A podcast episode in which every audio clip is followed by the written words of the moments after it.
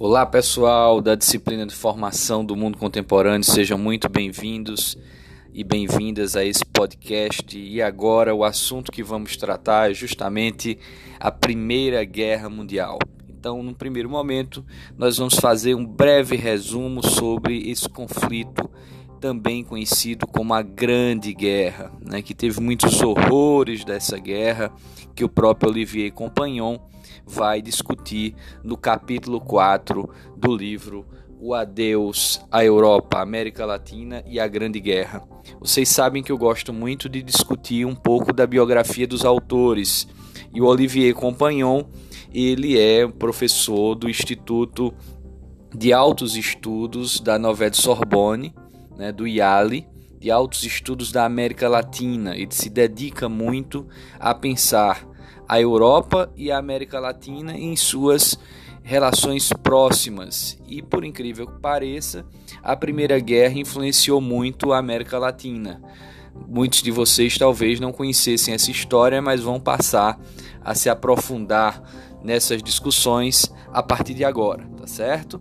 Então, o Olivier Compagnon é um grande estudioso de história contemporânea da América Latina e não tenham dúvida que vai acompanhar vocês tanto nessa disciplina quanto na próxima e quem sabe em um futuro próximo estará conosco é, aqui em Recife. Né? Já estamos pensando um pouco é, nessa articulação, tá certo? Antecipando isso para vocês. Vejam, é, fazer um breve resumo sobre a Primeira Guerra Mundial, é, esse conflito que ocorreu entre 1914 e 1918, e foi um conflito que estava extremamente atrelado a alguns fatores que têm é, uma relação direta com os textos do Hobsbawm e do Maurício Parada que lemos anteriormente. Então, primeiro, é necessário pensar que as nações europeias estavam vivendo um momento de concorrência econômica muito grande. Né? Então, especificamente, a Alemanha e a Grã-Bretanha, o Reino Unido, disputavam territórios na África e na Ásia. E aí vocês perguntam para mim, sim, a, a, a própria Inglaterra, que tinha justamente é, a maior porção de territórios na Terra estar, estava sendo ameaçada pela Alemanha? Sim, estava sendo ameaçada pela Alemanha.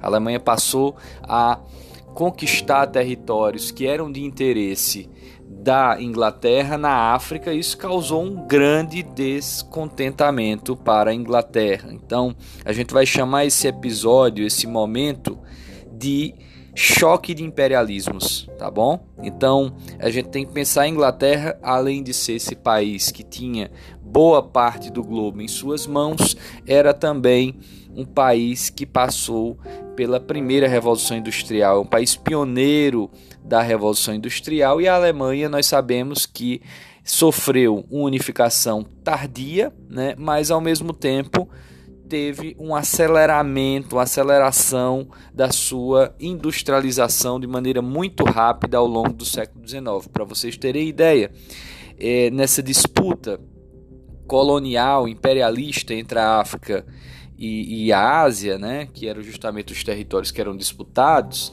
tanto em termos de mercados quanto em termos de matérias-primas, a Alemanha passou a superar já eh, em 1913 a produção de carvão mineral, a extração de carvão mineral eh, em relação à Inglaterra. Né? Uma outra questão também, outro dado importante, é que em 1900 a produção de aço da Alemanha ultrapassou a produção da Grã-Bretanha. Então, esses fatores que estavam intimamente relacionados com os mercados e com a extração de matérias-primas, e principalmente com a indústria pesada, estavam justamente atrelados a esse conflito imperialista, esse choque de imperialismos. Obviamente que os interesses da França, né, os interesses do Império Austro-Húngaro, os interesses da Bélgica e de outros países europeus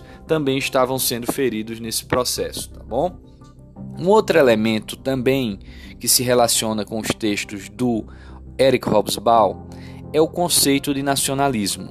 Se o colonialismo, o imperialismo estava presente como um dos fatores que produziram a Primeira Guerra Mundial, o nacionalismo também. Então vocês imaginem que cada país passou a desenvolver símbolos, né?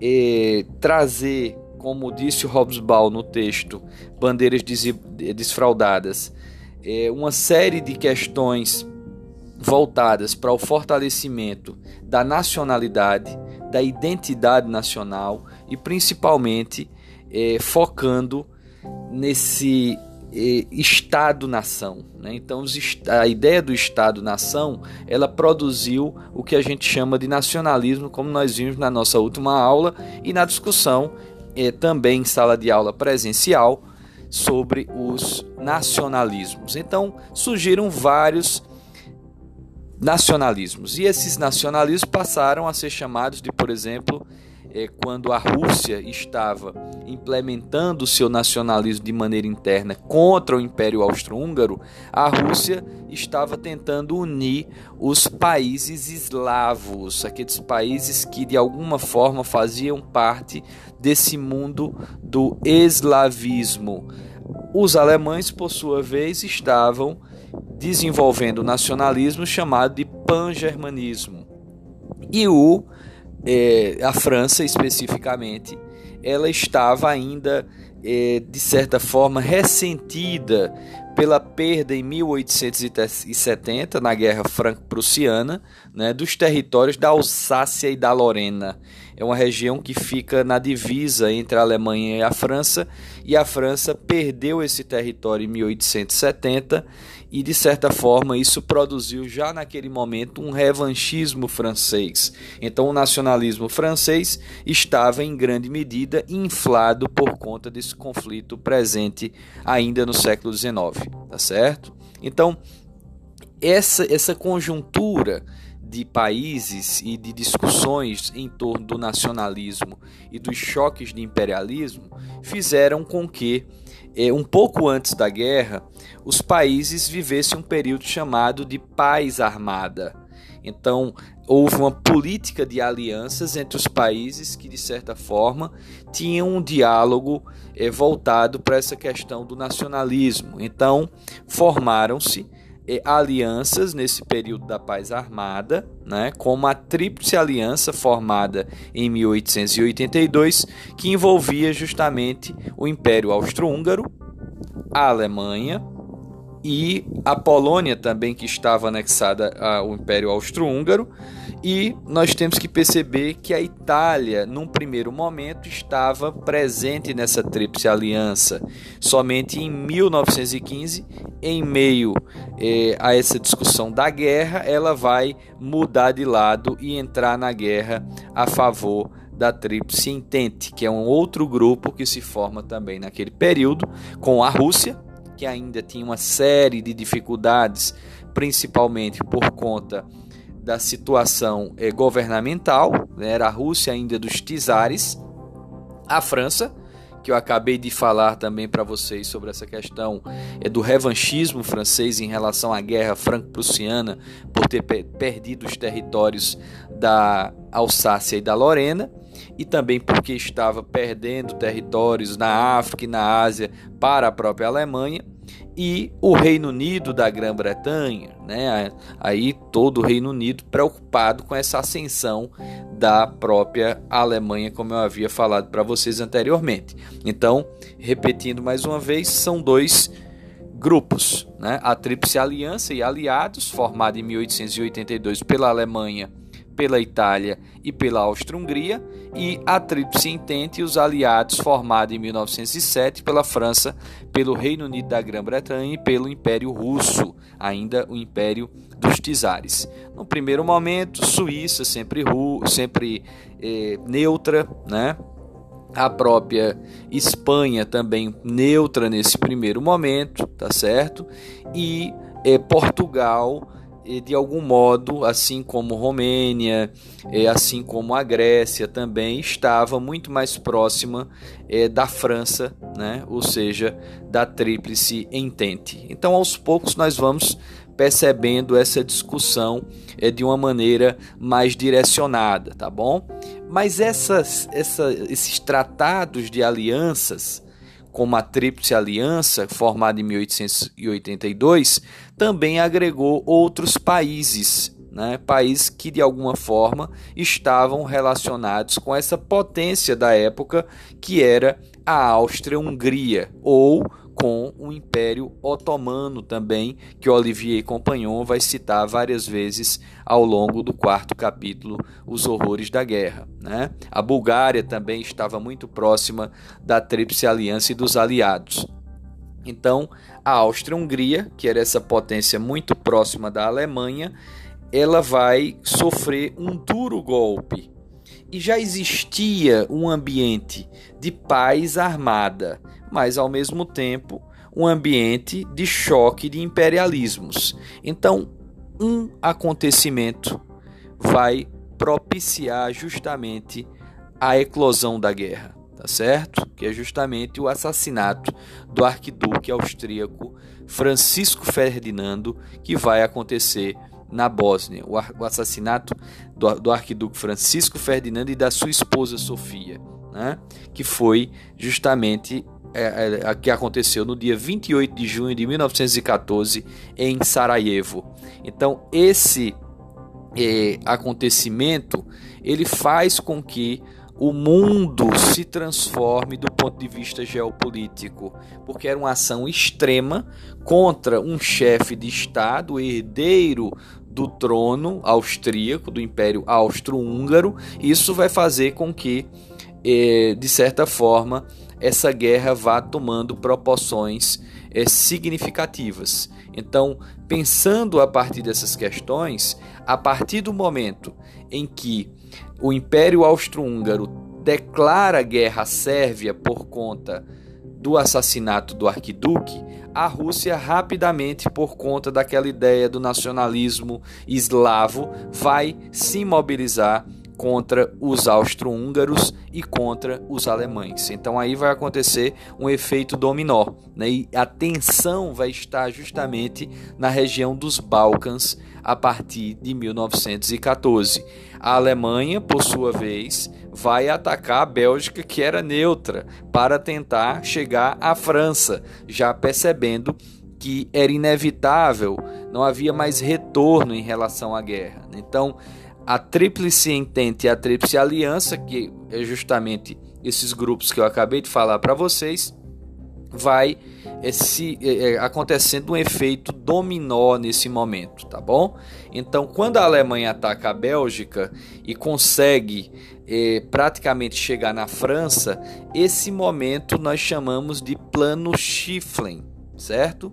Então, esse plano é justamente a estratégia de guerra da Alemanha para conseguir chegar na França nesse momento. Então, quando a França é atacada, né, isso vai levar à generalização de todo o conflito. Entretanto, essa guerra, minha gente, ela não vai ser uma guerra tão rápida como a gente imagina. Né? No primeiro momento, ela vai é, de algum modo, tendo alguns pontos de conflito, né? alguns lugares, e aí depois eu vou passar para vocês um slide onde vocês vão perceber onde eram esses lugares de tensão. Né? Por exemplo, a, a região da Alsácia e da Lorena, da fronteira com a Alemanha e com a França, foi um dos pontos de tensão. É, a região que fica da fronteira com o Império Austro-Húngaro, naquele momento com a Itália é um outro ponto de tensão também. A região da Sérvia, de Montenegro, né? os Balcãs, como eu havia falado para vocês, é um outro ponto de conflito, além da região que hoje é conhecida como a região de Varsóvia, da, da Polônia, ela também se apresenta como outro ponto de conflito significativo nesse momento. É interessante também dizer para vocês que durante a guerra, Portugal, Itália Romênia e Grécia aliam-se aos países da Entente, né? Já o Império Turco-Otomano e a Bulgária vão aderir à Tríplice Aliança, tá bom? Então essa é uma informação importante para que a gente possa prosseguir com as discussões. Então, essa Primeira Guerra Mundial ela é conhecida como Guerra de Posições. Porque ela não é uma guerra de movimento, ela é uma guerra das trincheiras. E é justamente nessas trincheiras que nós vamos ter condições insalubres, muito difíceis para os soldados, e eles vão, de certa forma, é, adquirir o vírus da gripe espanhola, que na verdade não se desenvolveu na Espanha, mas sim nos Estados Unidos e no envio de tropas para a Europa, eles acabaram contraindo esse vírus que naquele momento se transformou também em uma pandemia internacional. Para que vocês possam saber um pouco mais sobre a gripe espanhola, é só acompanhar o meu podcast sobre a entrevista que eu dei é, relacionada a esse tema na CBN, tá bom? Está disponível também na minha plataforma. Então vejam, é, nesse momento da Primeira Guerra Mundial, nós tivemos o aperfeiçoamento de várias armas, né? Por exemplo, você ter ideia, é, a, o aperfeiçoamento da metralhadora aconteceu nesse momento. Dos tanques de guerra passaram a ser desenvolvidos nesse momento também. Artilharia aérea e ao mesmo tempo o avião passou a ser utilizado como arma de guerra. Então é um momento de aceleração do tempo e de um forte investimento dessas nações em torno dos, das armas de guerra, tá certo? Então a tecnologia vai ser fundamental para que essas nações elas possam é, se desenvolver belicamente. Em 1917 houve dois fatos extremamente marcantes o primeiro deles é a entrada dos Estados Unidos né, para garantir interesses econômicos no conflito da guerra. E os Estados Unidos vão entrar ao lado de quem? Obviamente, ao lado da França, da Inglaterra e também eh, da própria eh, Tríplice Entente, tá certo? E do Império Russo naquele momento. Mas a Rússia ela acaba saindo da guerra em 1917. Por que sair da guerra? Porque ela vai cuidar da sua revolução que nós vamos estudar nas nossas próximas aulas, a Revolução Russa de 1917. Essa saída da Rússia devido à Revolução Socialista de 17, é, ela vai ser intermediada por meio de um tratado. E esse tratado se chama Tratado de Brest-Litovsk. Então esse é um ponto importante de ser frisado nessa altura da nossa discussão, tá bom? Uma outra questão também é que essas tropas norte-americanas vão ser fundamentais para eh, que a Alemanha comece a perder o conflito. Né? Então veja, eh, para que vocês tenham ideia, a Alemanha ela foi extremamente humilhada, né? Aos poucos, com os combates e com a organização do exército francês e principalmente com a ajuda da Inglaterra, que investiu muito nessa guerra, e, ao lado da França, nós vamos ter uma derrota sistemática da Alemanha e do Império Austro-Húngaro, tá certo? Então, ao final da guerra, a Alemanha ela vai sofrer duras penalidades, né? Vocês para vocês perceberem, em 11 de novembro de 1918, justamente no final aí já da guerra, é assinado o armistício, né? Porque o Kaiser Guilherme II da Alemanha vai abdicar, né? A Alemanha vai deixar de ser um império naquele momento e vai passar a ser uma república com a assinatura desse armistício também, que até hoje é comemorado com muita é, veemência lá na França no dia 11 de novembro, tá certo? Eles comemoram os familiares, as pessoas próximas, porque foi um momento realmente de paz, de tranquilidade pela guerra ter acabado. Paz para a França, não era paz para a Alemanha, porque para vocês terem ideia, é, o Tratado de Versailles, que foi um tratado assinado nos arredores de Paris, né, onde fica a sede do governo francês, onde fica também o Palácio de Versailles, compunha 440 artigos que humilharam a Alemanha com indenizações, devolução de território, inclusive a Alsácia e a Lorena, que era a paixão da França, né? e também um processo de desmilitarização. Então são essas questões muito importantes que vão modificar em grande medida a geopolítica da Europa. Um outro ponto também é que houve o desmembramento do Império Austro-Húngaro. Isso mesmo. Esse desmembramento vai produzir o surgimento de novos países, como a Tchecoslováquia, a Hungria, a Polônia, a Iugoslávia, entre outros. Então, nós também temos que perceber que eh, esse foi um momento em que os países começaram a pensar de uma maneira muito incipiente ainda, a necessidade de criar um organismo internacional que hoje nós conhecemos, que é a ONU. Né? Mas a ONU só é de fato criada em 1945, no pós-Segunda Guerra Mundial. Mas nesse momento houve uma tentativa de criação da Liga das Nações, que é uma organização importante que vai tentar de algum modo mediar esses conflitos durante o período entre guerras, mas nós sabemos que isso não vai ser é, tão é, significativo assim, até porque é, logo em seguida nós teremos a ascensão dos fascismos né, e a Segunda Guerra Mundial, tá bom? Então, é, naquele momento de, de, assinatura do Tratado de Versailles, né, o primeiro-ministro David Lloyd George, o primeiro-ministro francês é, George Clemenceau e o presidente norte-americano Woodrow Wilson foram aquelas principais lideranças que redefiniram a questão geopolítica no mundo.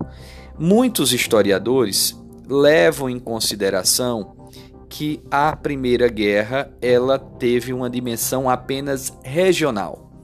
Não é o caso do Olivier Compagnon, Olivier Compagnon defende, vocês já devem ter lido o texto a essa altura, que esse conflito teve sim uma dimensão internacional e ele leva em consideração a influência desse conflito em relação à América Latina, a profunda relação que a América Latina teve com esse conflito.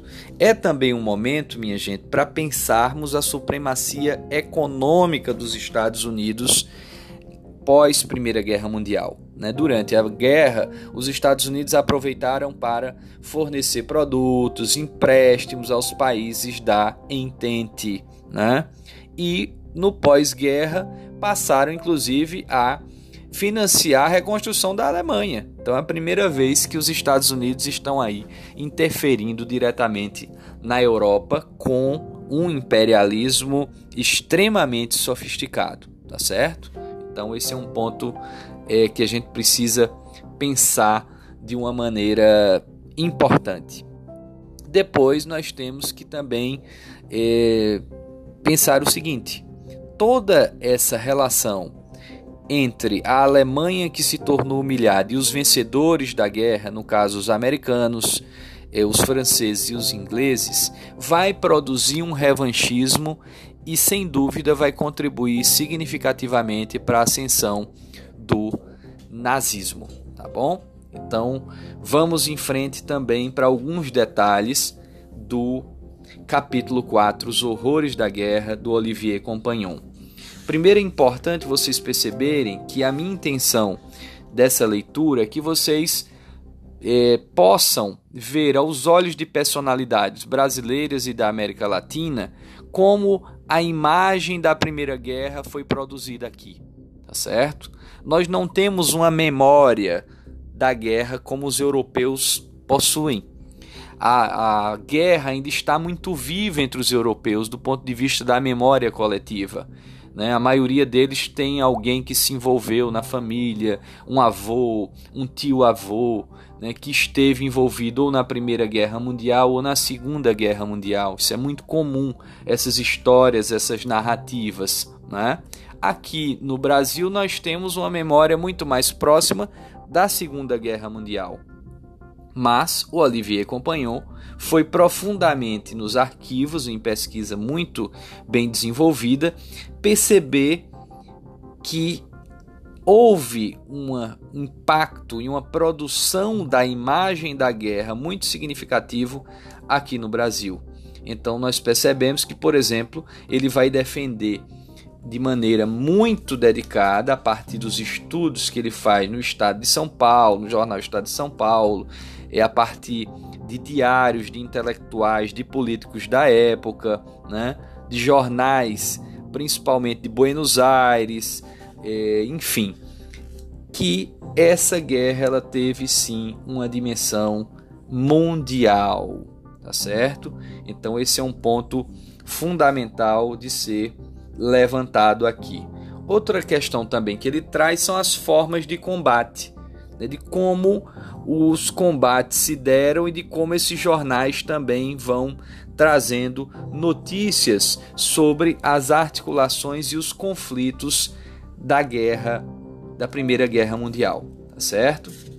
Tudo isso a partir dos jornais. Uma outra questão também é o desenvolvimento da tecnologia, como eu já havia falado para vocês, tá certo? As inovações tecnológicas, a questão dos tanques, dos submarinos, né? e principalmente a Alemanha que acabou eh, saindo na frente nesse sentido, tá bom? O sofrimento dos soldados é um outro ponto muito importante os diários dos soldados que eram publicados nos jornais daqui da América Latina, tudo isso contribuía para a produção imagética da guerra aqui no Brasil e em toda a América Latina. Né? O sofrimento também daqueles que não participavam diretamente do conflito, não eram soldados nem líderes de Estado, mas eram civis e sofriam é, de uma maneira muito forte a violência da guerra, tá bom? Então, são esses elementos que eu queria que vocês estivessem é, muito próximos também, prestando atenção de quais são as fontes que Olivier Compagnon utiliza, quais são as fontes que ele pensa, que ele discute, inclusive cita né, o Capistrano de Abreu, né, que é um historiador importantíssimo que vocês devem conhecer. Deem um pouco de atenção também a essa parte de como a literatura da América Latina e do Brasil esteve muito próxima da guerra, tá certo, pessoal? Então aqui nós damos fim ao nosso podcast sobre esse assunto da Primeira Guerra Mundial e na próxima quinta-feira nos encontraremos na nossa aula, conferência no Google Meets. Conto com todos e todas e vamos fazer a leitura também do quinto capítulo que iremos discutir tanto o quarto capítulo, Os Horrores da Guerra, quanto o quinto capítulo, Noturno Europeu, para que possamos entrar em contato com esse mundo em transformação da Primeira Guerra Mundial. Um forte abraço, abraço pessoal, tudo de bom para vocês. Até logo.